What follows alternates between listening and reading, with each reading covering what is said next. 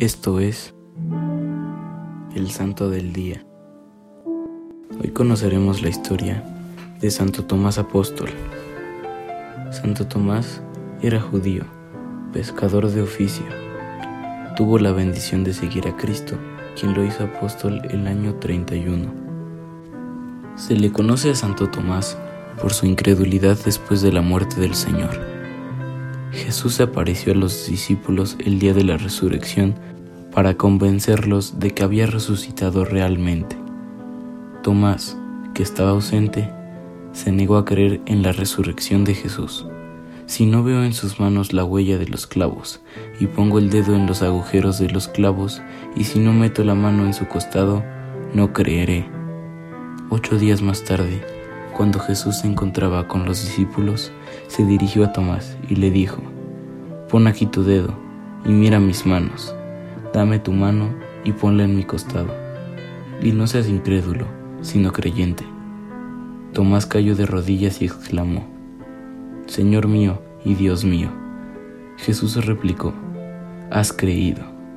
Tomás, porque me has visto, bienaventurados quienes han creído sin haber visto. El martirologio romano, que combina varias leyendas, afirma que Santo Tomás predicó el Evangelio a los partos, medos, persas e icarnios, y que después pasó a la India y fue martirizado en Calamina. Conmemora el 3 de julio la traslación de las reliquias de Santo Tomás a Edesa. En el Malabar y en todas las iglesias sirias, dicha fecha es la de la fiesta principal, pues el martirio tuvo lugar el 3 de julio del año 72.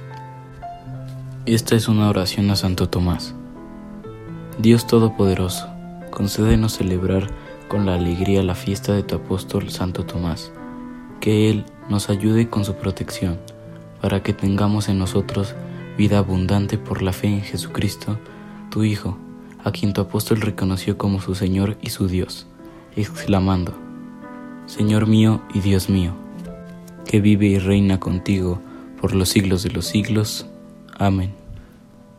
Servidores Amoris Christi, Movimiento Amoris Mater, haz todo con amor.